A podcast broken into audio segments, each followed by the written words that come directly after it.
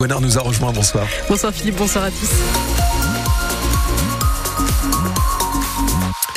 Des axes encore très chargés hein, sur les routes absolument partout. Euh, ce qui converge vers Lens aussi est très rouge, vers Arras aussi. Hein, les axes sont toujours rouges, hein, que ce soit vous venez de, de Brebière, d'Avion.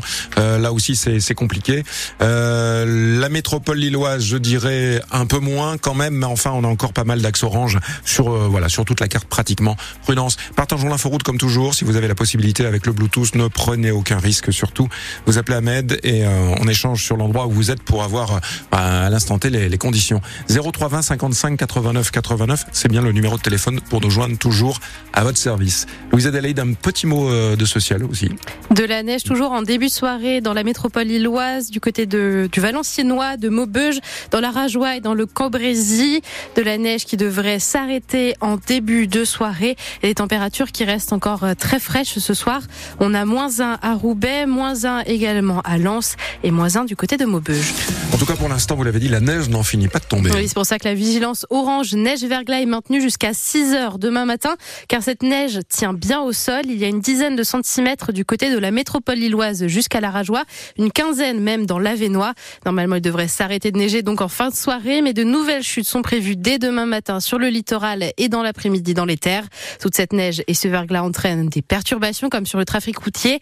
Hélène Fromanti, on fait le point avec vous. Oui, euh, sur la route, la situation elle est restée globalement sous contrôle cet après-midi sans perturbation majeure. Toutefois, la circulation est actuellement assez compliquée par endroits en raison, vous le disiez, de chutes de neige un peu plus importantes ces dernières heures et une neige qui tient au sol. C'est le cas dans le Dunkerquois, le Cambrésis, l'Avenois, le Douaisis et aussi le Valenciennois. Dans tous ces secteurs, des moyens de déneigement sont déployés ce soir. Alors, si vous le pouvez, différez vos déplacements. Sinon, restez prudents. Je rappelle d'ailleurs les règles de circulation.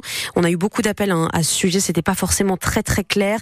Les voitures et les véhicules de moins de 3 tonnes 5 doivent réduire leur vitesse de 20 km heure sur les nationales et autoroutes du Nord-Pas-de-Calais. Quant aux poids lourds de plus de 7 tonnes 5, ils ont bien l'interdiction de circuler sur tout le réseau secondaire.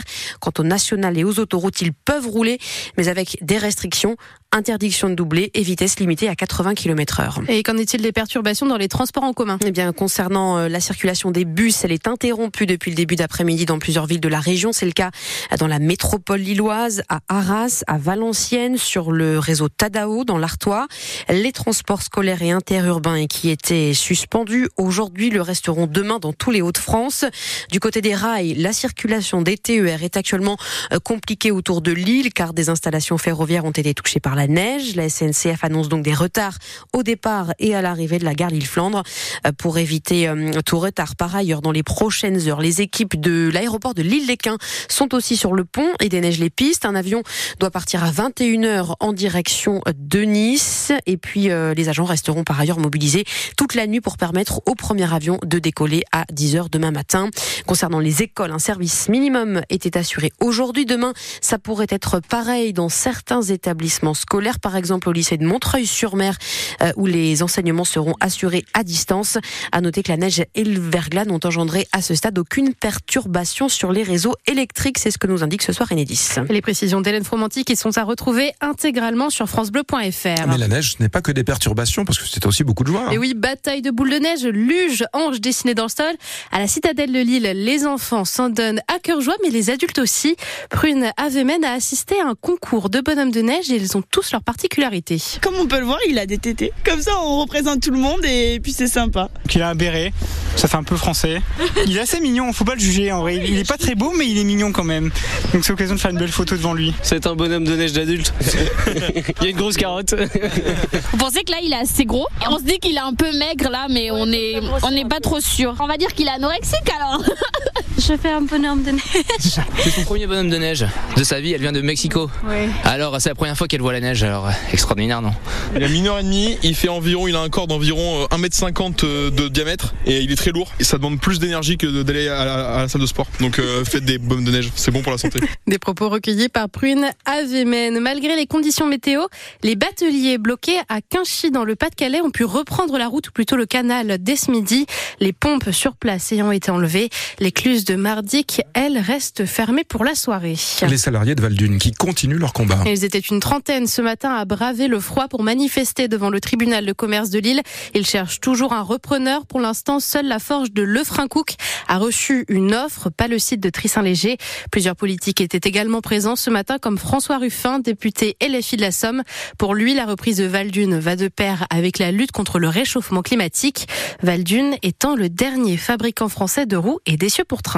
Il faut une volonté, il faut un État stratège, un État qui dise on choisit de reconstruire une filière industrielle ferroviaire dans notre pays. On le choisit parce qu'on pense que, matière de déplacement, face au changement climatique, l'arme majeure qu'on a, c'est le rail. C'est le rail pour les personnes, c'est le rail pour les marchandises. Valdune pose la question de quelle Europe on veut.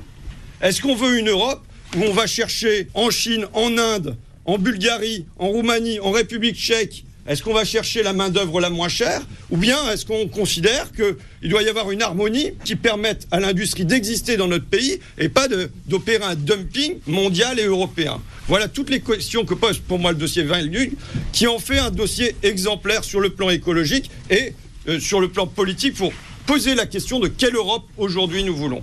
Valdune a une semaine pour trouver un repreneur et s'il n'y a pas d'offre d'ici mercredi prochain, le tribunal de Lille pourra accorder deux à trois nouvelles semaines de délai à Valdune. Et puis de la neige, hein, Louise Adélaïde au désert d'Arabie Saoudite, il n'y a qu'un pas. Et pour le motard nordiste Adrien Bonne-Beveren, en tout cas, il se maintient sur le podium du Rallye Dakar. Il est troisième au classement général après sa troisième place à l'épreuve du jour. En basket, les joueuses de Villeneuve d'Ascq reçoivent celle de Prague à 20h ce soir pour leur match retour en Euroleague. Les nordistes s'étaient inclinés à l'aller. Si elles gagnent ce soir, elles se qualifieront pour les quarts de finale. En Ligue féminine de handball, cette fois-ci, Saint-Amand affronte Besançon. C'est à 20h également. Enfin, elle va, avoir besoin d'une très très longue écharpe pour affronter la neige. La nouvelle arrivée au parc d'attractions belge Belward Zuri, une girafe de 3 ans. Elle a été accueillie aujourd'hui rassurez-vous, elle est déjà habituée au climat local. Elle est née dans le parc zoologique de Péridesa, lui aussi en Belgique.